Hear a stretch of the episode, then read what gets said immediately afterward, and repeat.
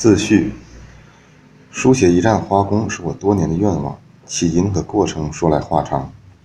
二零一一年春天，台湾友人黄海先生传递我一个信息：台湾星云大师教育基金会是年举办首届全球华文文学星云奖征文。当我看到征文类别包含历史小说，马上想起在我心中酝酿了三十年的一个题材——一战华工。早在1980年，中国刚刚开启对外开放的大门。我在北京友谊宾馆偶遇一位英籍华人，他说起他和朋友两年前到巴黎旅游，在一个偏僻的小巷，看见了一家不起眼的中国小餐馆。今天法国有八千多家中餐馆，可是七十年代中餐馆在法国并不多见。他们进去，每人点了一碗汤面，餐馆老板亲手为他们做好端上。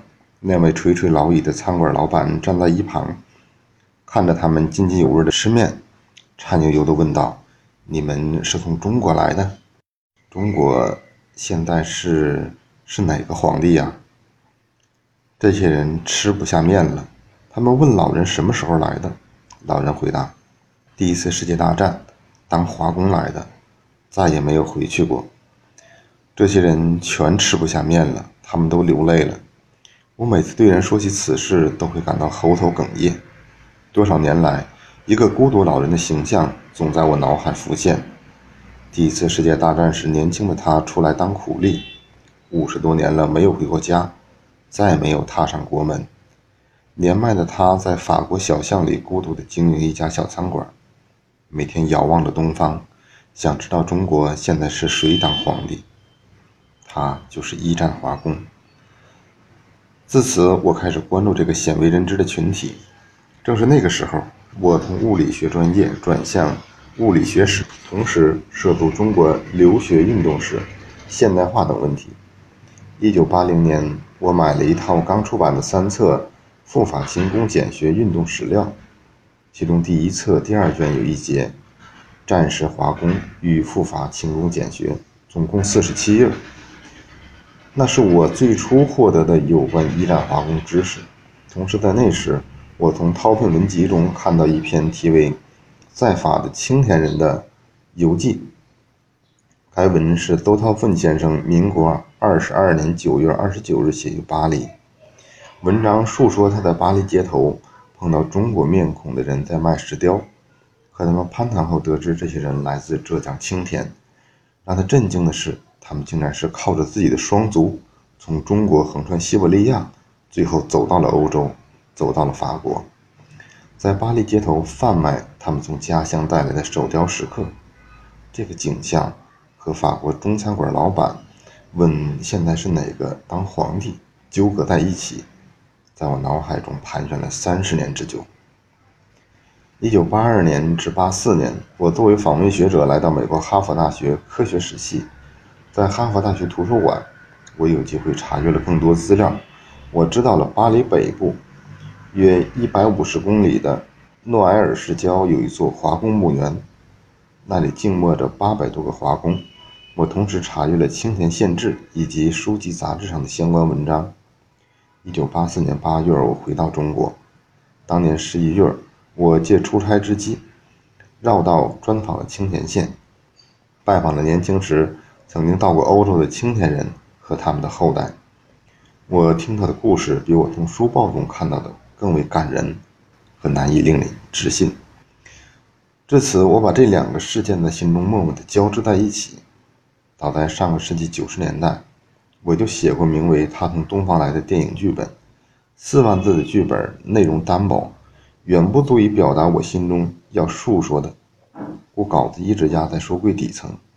直到二零一一年，我终于有了机会，借首届全球华文文学星云奖征文之际，把这个存在心里多年的故事，和那个不该被遗忘，却几乎被遗忘的群体和历史，用长篇小说形式奉献了出来。它就是长篇小说《他从东方来的》原始稿。有幸该文获得了首届。全球华文文学星云奖历史小说的佳作奖，该年历史小说唯一获奖作品。由于征文时间和字数限制，征文要求十二至十四万字，我的应征文为十三万字。该作品仍然未能道尽我的构想和心思，也远不为我满意，故事中没有出版。自从二零一一年十一月十一日被中国人誉为光棍节，此后每年到那一天，全国各地都要举办各种相亲会。去年那一年更是发展成为购物节，增添了喜庆气氛。殊不知，同样是这一天，西方许多国家把它定为停战日，以纪念1918年11月11日第一次世界大战战败国德国签订停战协议。为了纪念一战中战亡的将士，世界人们把那一天定为停战纪念日。美国把它定为退伍军人纪念日，年年纪念。遗憾的是，我们的那一天，大概没有多少人会想起，一个世纪前，我们曾经有过几十万同胞在一战烽火中卖力卖命，他们中有数万无名无姓的人，长眠在异国他乡。如今说起一战华工，还是有人知晓，不过他们多数只知道西线华工，及英法两国招募的十四万华工。很少有人知道和探讨东线华工，可是实际上，他们三倍于西线华工，那是俄国人招募的。前后大约有四十至五十万中国人走进那个冰天雪地的国家，为他们卖力卖命。我们都知道，横贯美国和加拿大的铁路是华工修筑的，可是又有多少人知道，号称世纪大铁路的西伯利亚铁路也是华工修筑的？我以东线和西线的第一次世界大战做背景，用一对孪生兄弟作为主人公，构筑了这部长篇小说《他从东方来》。这对来自浙江青田的兄弟前往山东威海卫应征英国招募华工，途中因故失散。弟弟天亮进了英军营，到法国一战西线做了十四万华工之一员，实际西线华工人数达二十万之众。哥哥天青阴差阳错的到了俄国当上华工，后来还被卷入十月革命和内战。兄弟二人历经千难万险，战后他们始终没有回国，终其一生都在苦苦寻找对方下落，而不知所终。这次出版的是在原来征文基础上经过大量补充和修改后的版本，比当初应征文要长近一倍，内容也从一战扩展到了二战及西班牙内战。在增补过程中，我翻阅了大量美国出版的一战相关资料，包括十多本一战图片和照片集。让人心酸的是，在那几千上万张照片中，我只找到一张关于华工的，那是战后华工公墓的一张照片。我们自己都不记得这个群体，又如何要求外国人去纪念他们呢？历史是容易被忘却的，更容易被歪曲。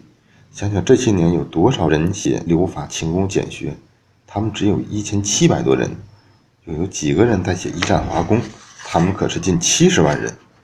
难怪有人说，历史除了人名是真的，其他都是假的；小说除了人名是假的，其他都是真的。也许我们应该尽力去做一些并不时髦但仍有意义的事儿。值此第一次世界大战百年纪念之际。我写此书是为了表达对几十万名华工的一种敬意和纪念，他们用自己苦力、血肉和孤寂的灵魂，争来了祖国的一点振兴和进步。可是他们自己却几乎被国人和世界遗忘了。我也希望出版此书，能让更多的人知道他们、怀念他们和尊敬他们。最后，我想借用托尔斯泰的一句话来做结束语。人一生的幸福，是能为人类写一部书。二零一四年一月十三日，于美国麻省北丛林。